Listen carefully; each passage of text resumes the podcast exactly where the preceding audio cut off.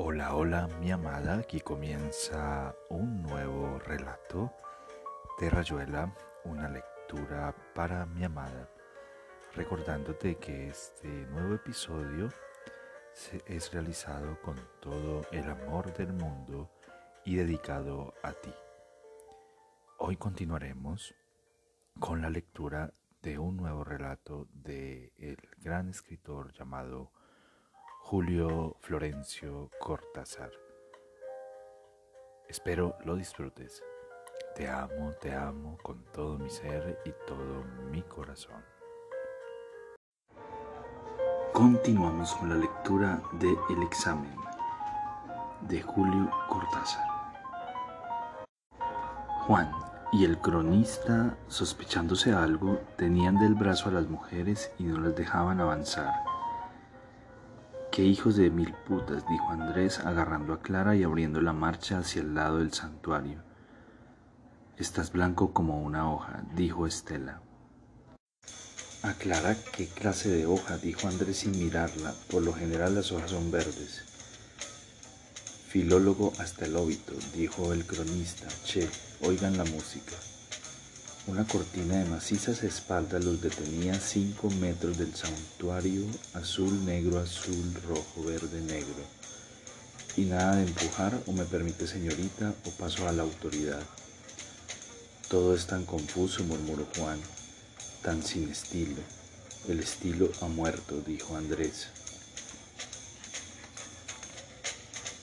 Viva el estilo, dijo el cronista. Che, oigan la música como oírla la oían, poeta y aldeano que la parió, pensó el cronista. ¿Qué razón tiene Juan, tan sin estilo? ¿Cómo puede concebirse la unión de estas negras cotudas velando el santuario con esa jalea de manzanas bonsupi?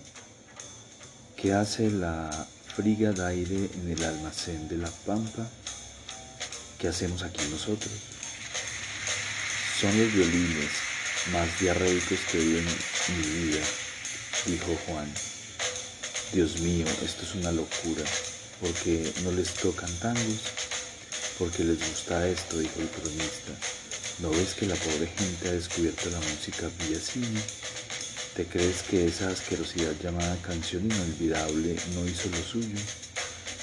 El hueso de, de Tchaikovsky, Che, la pizza y Rachmaninoff. Lleguemos de una vez, pidió Clara. No te creas que voy a aguantar mucho más. Me hundo en la tierra a cada paso. Estoy muerta de sed. Muerta de sed al pie de la pirámide, dijo el cronista. Tópico pero delicado. Muerta de sed al pie de la pirámide. Eco la imagen misma de la patria. Del Egipto a secas, dijo Andrés. Señora, si me permite, vamos a pasar. Por mi pase, dijo la señora, nadie le dice que no. En efecto, no he oído tal cosa. Dijo Andrés. ¿Cómo dice? Nada, nada, señora.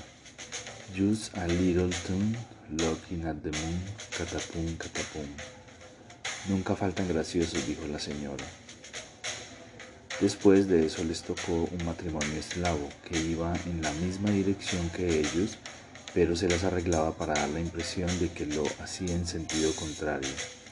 Y después, o sucesiones, o A, B, C de las cosas, ocurrió que invocaron mal el santuario y fueron a dar a la pared de arpillera que miraba hacia, hacia Rivadavia, siendo que, como en las pilas de discos, las cajas de herramientas, las carpetas de papeles, la entrada estaba del otro lado, del lado de la pirámide donde desde lo alto veinte siglos no os contemplan, y se abría sobre el próximo y movido horizonte de la calle Hipólito Yrigoyen.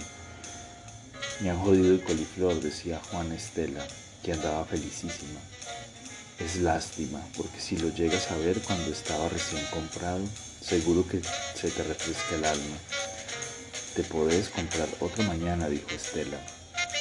Claro, ¿cómo, Cocteau a Orfeo, mata a Eurídice, te sentirás mucho mejor después. Bueno, dijo Estela, Yo en realidad lo que quise decir, sí, naturalmente, ahora que no siempre pasa uno por el mercado del plata en el momento preciso en que sale a la venta un coliflor así. Fíjate que hacen falta miles de factores en perfecta coincidencia. Si mi colectivo me deja en esa esquina dos minutos después, me pierdo la compra. Lo sé porque cuando lo alcé en mis brazos. Manfloro de mierda, dijo claramente una voz educada entre la gente. Arrorró mi colí, arrorró mi flor. Sí, realmente lo alcé en mis brazos y justo entonces una señora se lo quedó mirando con una envidia. Ya ves, miles de factores. Che, empujen un poco, dijo el cronista, que venía detrás y resoplaba. Qué noche, hermanito. Todo estaba en mi café y vienen ustedes y ahora pasa esto. Yo hubiera jurado que se entraba por Rivadavia. Hasta creo que lo puse en mi nota. Flanquearon el santuario, repicando tangos vas por las veredas y pudieron llegar juntos hasta el terraplencito de la Che Minguito, a donde esté, atrás eh, de la piramidea gloriosa e inaccesible, jamás atada al jeep de ningún vencedor de la tierra, columna de los libres, sitial de los valientes. Y los montoneros ataron sus caballos a la pirámide. Alzaga a morir, Liniers a morir, Torrego a morir, Facundo a morir. Pobrecito el finadito, Mista Curse, he did a penny for the old boy. Pobrecita la pastora que ha fallecido en el campo. Crebons, crebons, un san impur, abreu nos pauteus. Provinciaux. Sí, tiene que haber sido una buena compra, dijo Estela. Un perro, casi invisible entre la columnata oscilante de los pantalones y las medias, olió los zapatos de Estela Andrés y Clara Cereles habían adelantado y daban ya la vuelta contra una arista de la pirámide. Han rellenado el terraplén para poner el santuario, pensó Juan. Cuando todo esto acabe, la plaza va a quedar horrible. La tierra estaba más blanda en esa parte y él se tambaleó. Tuvo que apoyar la mano libre en la pared de la pirámide. Entonces vio a Abel mezclado con la gente a su izquierda bastante atrás. Solo lo vio por, unos eh, por uno de esos vaivenes de la multitud, como en medio de una conversación múltiple de repente cae un silencio instantáneo. Pasó un ángel, dice la abuelita. Un pozo de aire que dura, que hay que romper inventando la primera palabra, el golpe de timón que te saca del agujero. Otra vez ese, pensó Juan, no queriendo reconocer la inquietud que le venía. Por fin, dijo Estela, qué calor, y adentro está espantoso. Creo que solo dejan entrar por grupos, dijo Juan. A lo mejor han puesto refrigeración. Le hubiera gustado decirle a Andrés que acababa de ver a Belipe. Pensó que acaso estaba equivocado. Pero esa cara pálida, ese pelo engomado y el mismo traje que tenía en el café con hombres puntiagudos. Pobre Abelito, Pensar que voy a tener que romperle la cara apenas se me haga el loco. La arpillera del santuario tembló como si desde dentro le dieran un aletazo. Ahora todos ellos formaban parte de un grupo que entraría en dos o tres turnos más. Los reflectores se concentraban en ese sector, colgados de altas pértigas, mandaban la luz entre la niebla y el humo marcando en las caras una tiza sucia, sombras amarillentas y cansadas. Atenti al piato, advirtió el cronista, mostrándoles un candidato que surgía entre la gente, más allá de la entrada del santuario. Debían haberlo subido a una mesita o una tarima. Apareció bruscamente, payaso blanco, bajo las luces. Un silencio caliente lo envolvió, perforado por los gritos y los cantos más lejanos, la indiferencia de los que no lo veían. Ahora es el momento de comprender la salida, dijo el candidato con un ataque mecánico y una voz de urraca. Nos hemos pasado la vida tratando de explicarnos la entrada, los caminos que conducían a la entrada, los requisitos de la entrada, la razón de la entrada. Era el desglosamiento de la entrada.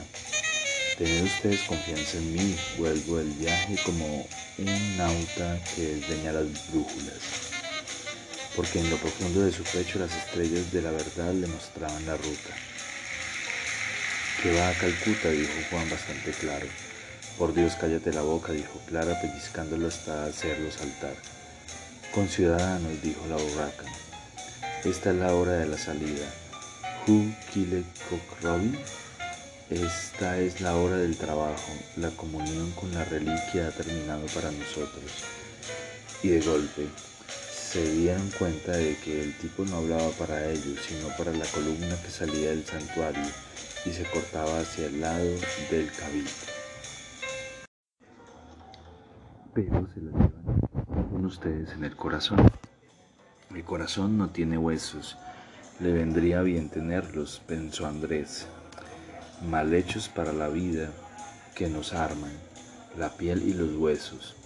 Poeretti, huesos, blindaje, quitina y adentro la piel como un forro de casco. Y además quiero decir que en el altar de la patria, hipo, con una voz de bocina quedan depositados nuestros Helps Again, nuestros humildes, de ellos será el cielo, sacrificio. Aquí te bandeaste, salió la vanidad, esa naricita en punta, y nos dará fuerzas para continuar adelante hasta el final. Viva, viva, viva. No somos merecedores, dijo el cronista, de una oratoria tan excelsa, de tan excelsa alcurnia, profundidad de conceptos, como diría el dire, inconmensurable.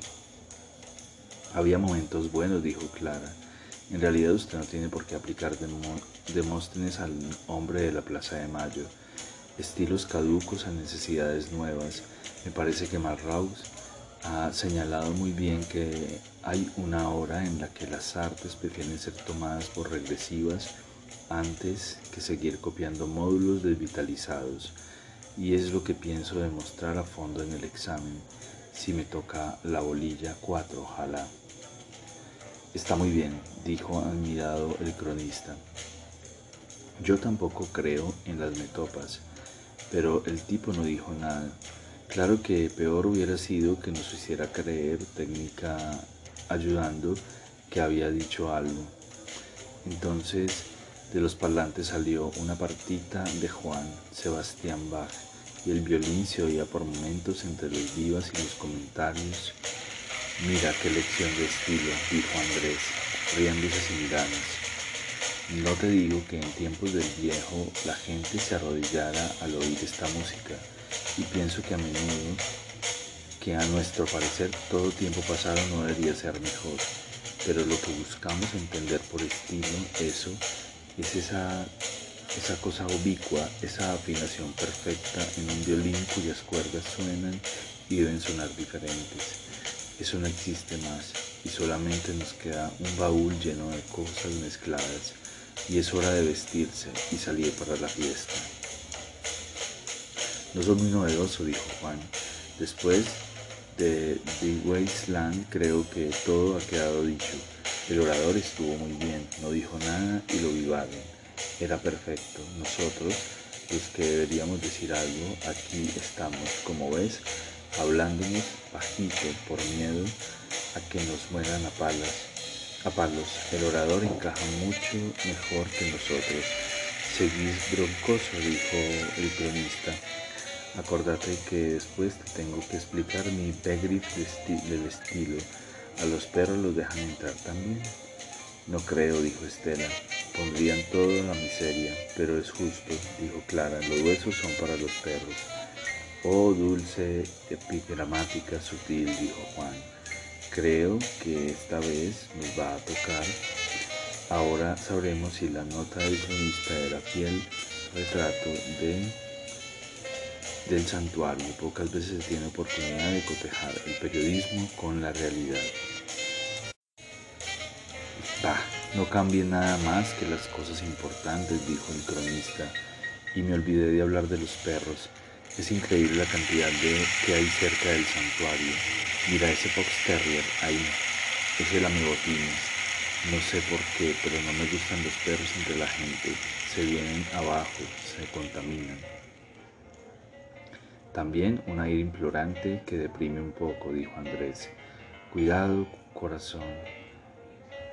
Estás metida en el barro hasta el tobillo. Cerró los ojos, parpadeó con rabia. La luz le caía sobre la cara como una sémora caliente y alrededor del santuario la niebla no alcanzaba a filtrar ese ataque rabioso. Se preguntó si Juan habría visto a Abel su paso furtivo por el fondo de una fila de obreros acantonados con la alegría de todos los gremios que comparten una cita de honor. Che, oí esto, dijo el cronista encantado de acordarse. Me lo contó un fotógrafo amigo. Oílo bien, que como lección de estilo es de primera. Una parejita puede hacerse fotografiar a la semana cayó a ver las pruebas. Lo pensaron y al final eligieron una de las fotos. La chica le dijo al muchacho, me parece que vos no estás del todo conforme. Y el tipo medio cortado pues, contestó, sí, la foto es linda y vos estás muy bien, pero lástima que a mí no se me ve el distintivo y la virón. La cesta, gritó, chilló un camillita y se le desbandaron los diarios en un minuto. Ahora estaban delante de las lonas de entrada, una salpicada algo de algo negro, alquitrán o cola, y otros en las columnas se entretenían con el diario. Un perro aulló cerca, todos se rieron al mismo tiempo. Las luces vacilaron, crecieron de nuevo. Los parlantes tocaban una de las rapsodias húngaras que ya se sabe. Es raro que Abel desde aquí ande aquí se dijo Andrés mirando a su espalda. Era él, estoy seguro, y Juan se lo encontró antes de cenar. Ayer lo hicieron como de costumbre, para regresar a la casa en completo estado de, ebriedad. A poco de estar en el interior de la habitación, según refieren algunos vecinos, se trabaron en una violenta discusión que no tardó en degenerar en una pelea de puñetazos durante la cual Pérez se apoderó de una cuchilla con la que atacó a su antagonista, infiriéndole diez feroces puñaladas en distintas partes del cuerpo que le hicieron caer sin vida. Qué bárbaro, dijo la señora. Mira, Estercita, las cosas que pasan. Está en el diario. Dijo Estercita, que era chica, que era vispa. Todo con pelos y señales Pobrecito, ya nadie está seguro hoy. Si no fuera por Dios estaríamos todos muertos. Oí lo que tocan, dijo Estercita. El disco que tiene la cuca se lo regaló el hermano del novio que tiene negocio, grabado por Castela Costelanes. Divino. Sí, clásico, dijo la señora, como lo que tocó la del 8 el sábado cuando estábamos de su tía. Ah, tocaba divino, qué grandioso. Si yo tendría un combinado me la pasaba oyendo clásico, qué divino, oí el violín. Es muy grandioso, dijo la señora. Parece que el claro de luna, de veras, dijo Estercita. Es casi igual, solamente que el claro de luna es más romántico. Joder, dijo el cronista. Y ahora adentro, hijos, que es nuestro turno agárrense todos del brazo y ojo que no se les cuele un perro en el bolsillo. Entraban cuando se oyó otro, a otro orador que despedía a la columna saliente. Me parece que habla en verso, pensó Andrés, pero eso ya es una manía. Los dioses, pensó Juan, y se acordó. Los dioses van por entre cosas pisoteadas, sosteniendo los bordes de sus mantos con el gesto del asco entre podridos gatos, entre larvas y larvas abiertas, acordeones, sintiendo en las sandalias la humedad de los trapos corrompidos, los vómitos del tiempo. En su desnudo cielo ya no moran, lanzados fuera de sí por un dolor, un sueño turbio, andando heridos de pesadilla y légamo parándose a recordar sus muertos, las nubes boca abajo, los perros con la lengua siria rota, yacen sin sueño amándose con gestos de sonámbulos, mezclados en yacijas y esponjas, entre besos oscuros como un llanto, atisbando envidiosos el abismo donde ratas erectas se disponían chillando pedazos de bandera. Silencio. Ok, ok, dijo el cronista resentido, y el guardián lo miró fijamente. Menos ok y más respeto, señor. Esta es la casa de la adoración. Póngase en fila de a uno, formando cola. Usted lo mismo, señor. Usted lo mismo, joven, señora, dije formando cola. Silencio. En la penumbra, tanteando temerosos el suelo, hablando como el cierrecinto de arpillera fuera, fuera bastase para dar al suelo una calidad distinta, casi amenazadora. Los quince presentes se pusieron en fila. Casi no se veía, pero el guardián apuntaba al suelo con el haz de, la, de una linterna. Desde fuera llegaban ladridos y un ligero un lenzo tembló como si un perro enorme se rascara. Voces, una especie de melopea.